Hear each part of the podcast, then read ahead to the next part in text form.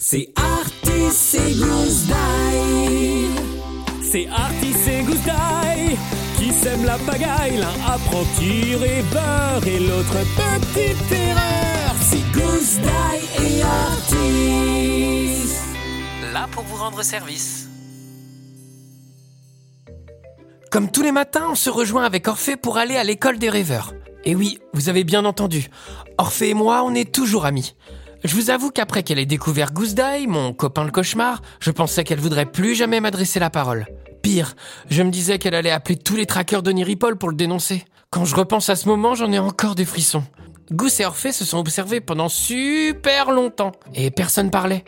Puis Goose est venu derrière moi, il a posé ses petites pattes griffues sur ma figure et m'a fait faire la pire des grimaces possibles. Orphée m'a regardé, moi et ma tête complètement de traviole, et elle a explosé de rire. À partir de là, tout s'est passé comme sur des roulettes. Goose et elle s'entendent trop bien et maintenant on est inséparables. Bon, sauf qu'aujourd'hui, Goose a préféré rester roupillé plutôt que de venir en cours avec nous. Et quand on sait ce qu'il va se passer, je crois qu'il a eu bien raison. Quand on arrive dans le cours de Monsieur Lunaire, on remarque qu'il n'est pas tout seul.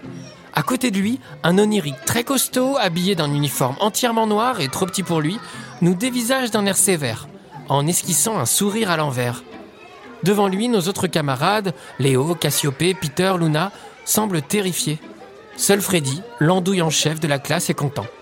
Les, enfants, je, je vous présente Monsieur Traquenard, l'un des plus effrayants, euh, l'un des plus grands traqueurs d'Odiripol. Il a été convenu qu'il allait vous, vous, vous, initier au principe de la chasse au cauchemar. L'homme s'avance d'un pas, bousculant Monsieur Lunaire au passage.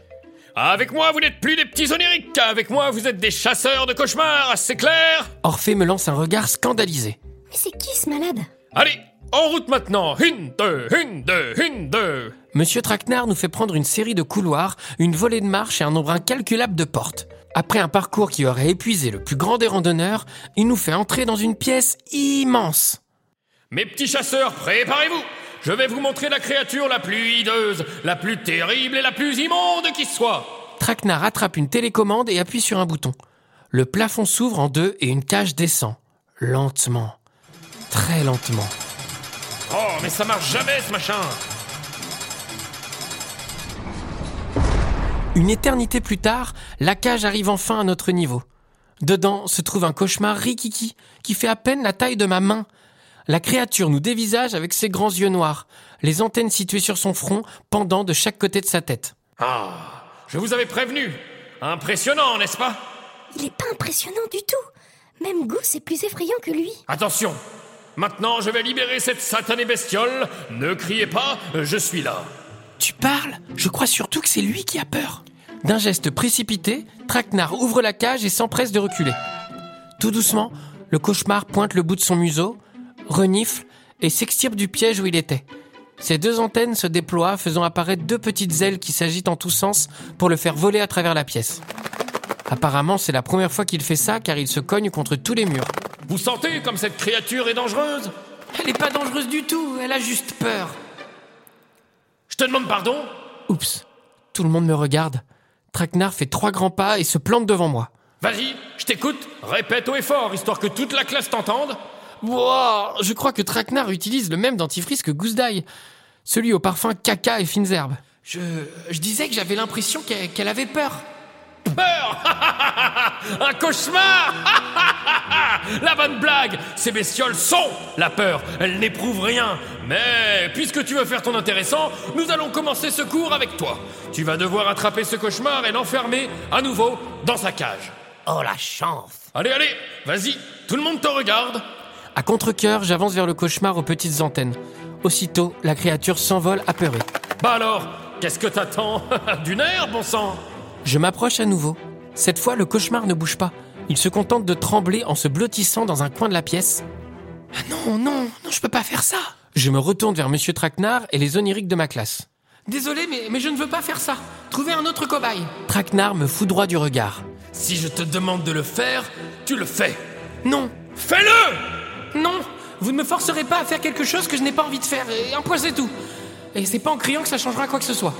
Aux côtés de Traquenard, Freddy se dandine comme s'il voulait faire pipi. Monsieur, monsieur, monsieur, moi, moi, moi, je veux bien le faire, moi. Sans me lâcher des yeux, Traquenard fait signe à Freddy d'y aller. L'onirique de ma classe s'approche de la bestiole, sûr de lui, et tend la main pour l'attraper. Sauf que là, le cauchemar sans que Freddy n'est pas sympa du tout. Alors la créature se met à gonfler, gonfler, gonfler encore jusqu'à atteindre la taille d'un ballon sauteur. Freddy la regarde tétanisé. Oh non Le mauvais rêve pousse un rugissement terrifiant. Puis, tout tranquillement, il regagne sa taille normale. Quand Freddy revient vers nous, tout penaud, on remarque que son pantalon est légèrement humide. Oh, va te changer Allez, oust Freddy quitte la salle, la tête baissée. Bon, puisque vous n'êtes qu'une bande d'oniriques tout juste bon à fabriquer des rêves de pacotille, je vais m'en occuper moi-même Traquenard se dirige vers le cauchemar. Mais sur son passage, l'air de rien, Orphée laisse traîner son pied. Le traqueur bute dedans et perd l'équilibre.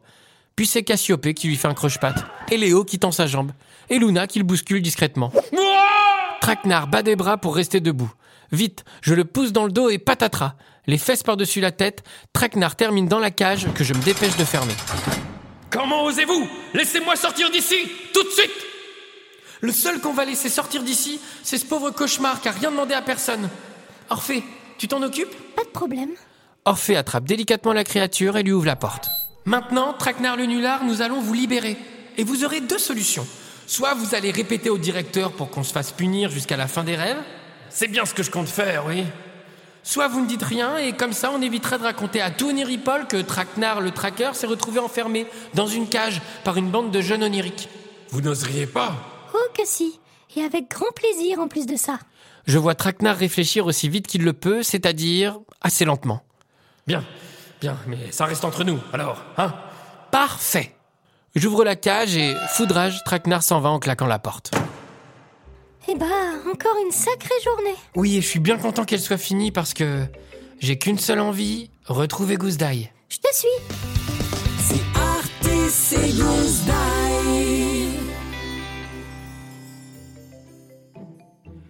On espère que cet épisode de vous a plu. Le prochain arrive très bientôt. D'ici là, si vous souhaitez nous soutenir, vous pouvez nous laisser un commentaire et 5 étoiles sur votre application de podcast préférée.